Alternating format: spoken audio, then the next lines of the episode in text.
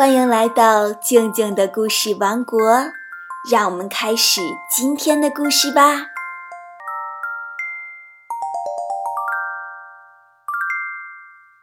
今天我们继续讲渔夫和金鱼的故事。渔夫网到了一条金鱼，这条金鱼啊会和人一样讲话。他说：“愿意用世上最值钱的东西来赎自己。”渔夫回去跟他的老太婆讲啊，老太婆一开始呢要一个木盆，等他的愿望满足之后呀，他又提出要一个木房子。金鱼呢又给了他一座木房子，结果他还是不满足，说要当一个贵妇人。老头只好又去海边向金鱼提出这个愿望。金鱼会满足他吗？昨天的故事讲完之后呀，很多小听众在后面说了他们的猜测，我们来听听。金鱼不会一直满足他的要求，因为这老太婆太贪婪了。我觉得金鱼还会。给他还会给他东西，还会给他想要的东西，然后那个老太婆还会给问他要新的理由。我觉得他达不成他愿望，因为他也爱发脾气。有的小听众觉得金鱼会满足他的愿望，有的觉得不会，因为他实在太贪婪了。而且很爱发脾气，究竟会怎么样呢？让我们继续听后面的故事。老头又走向蓝色的大海。老头又对金鱼叫唤，金鱼向他游过来，问道：“你要什么呀，老爷爷？”老头向他行个礼，回答说。行行好吧，鱼娘娘。老太婆的脾气发得更大了，她不让我这老头安宁。她已经不愿意做庄稼婆了，她要做个世袭的贵妇人。金鱼回答说：“别难受，去吧，上帝保佑你。”老头回到老太婆那儿，他看到了什么？一座高大的楼房，他的老太婆站在台阶上，穿着名贵的黑貂皮坎肩，头上戴着锦绣的头饰，脖子上围满了珍珠，手里呀还戴着嵌宝石的金戒指，脚上穿了双红皮靴子。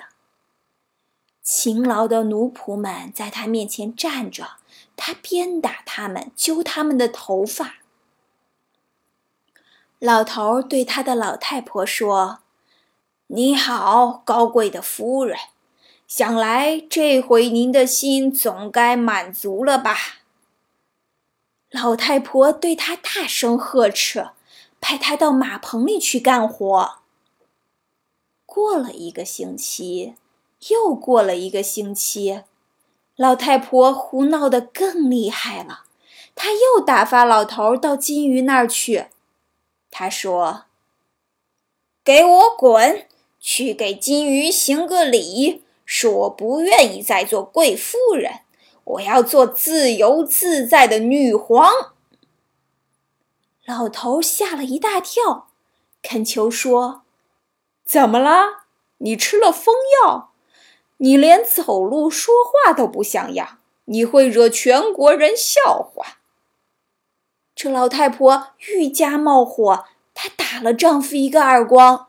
她说：“你竟然敢跟我顶嘴，跟我这世袭的贵夫人争吵，快滚到海边去！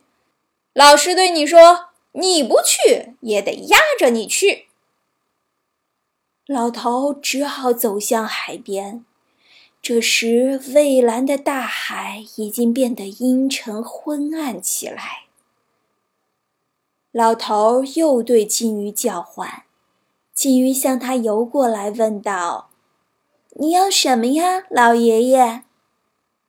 老头向他行个礼，回答：“行行好吧，鱼娘娘，我的老太婆又在大吵大闹，她不愿再做贵妇人，她要做自由自在的女皇。”金鱼回答说。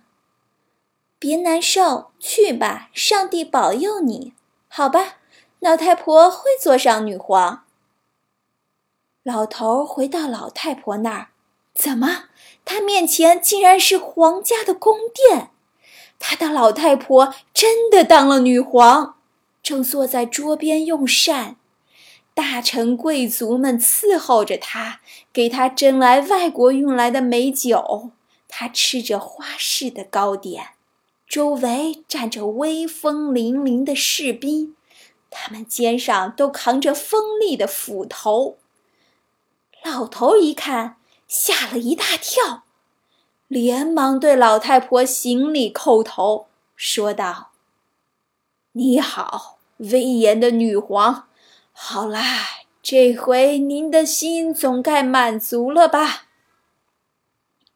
结果。这老太婆瞧都不瞧他一眼，吩咐把他赶跑。大臣和贵族们一起奔过来，抓住老头的脖子就往外推。到了门口，士兵们赶来，差点用利斧把老头砍倒。人们都嘲笑他：“老糊涂，真是活该！这是给你点教训，往后你得安守本分。”过了一个星期，又过了一个星期，老太婆胡闹得更加不成话。她派了朝臣去找她的丈夫，他们找到了老头，把他押来。老太婆对老头说：“滚回去，去给金鱼行个礼。我不愿意再做自由自在的女皇，我要做海上的女霸王。”让我生活在海洋上，叫那金鱼来伺候我，叫我随时使唤。老头不敢顶嘴，也不敢开口违拗，他只好又跑到了蔚蓝色的海边。这时，他看到海上起了昏暗的风暴，怒涛汹涌澎湃，不住地奔腾、喧嚷、怒吼。老头对金鱼叫唤，金鱼向他游过来，问道：“你要什么呀，老爷爷？”老头对他行个礼，回答：“行行好吧，鱼娘娘，我把这该死的老太婆怎么办呀？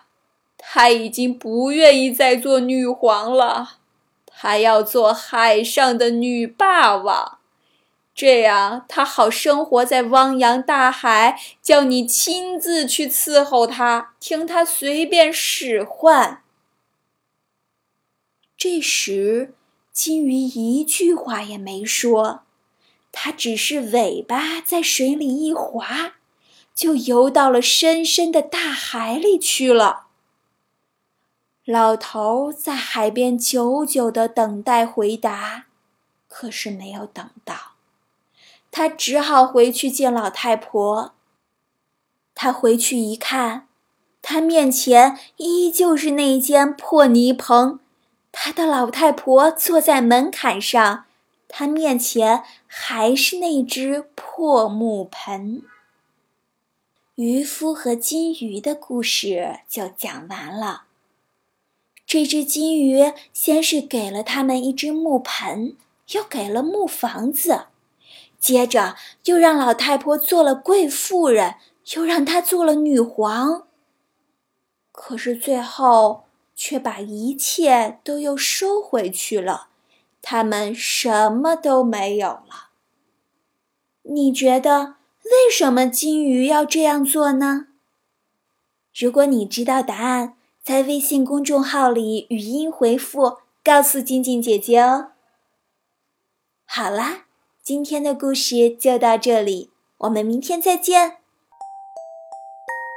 如果你喜欢静静姐姐的故事，也想参加每天的互动问答，拿起手机添加微信公众号“静静的故事王国”，就像和好朋友聊天一样，把你的语音发过来就可以啦。期待你的参与哦！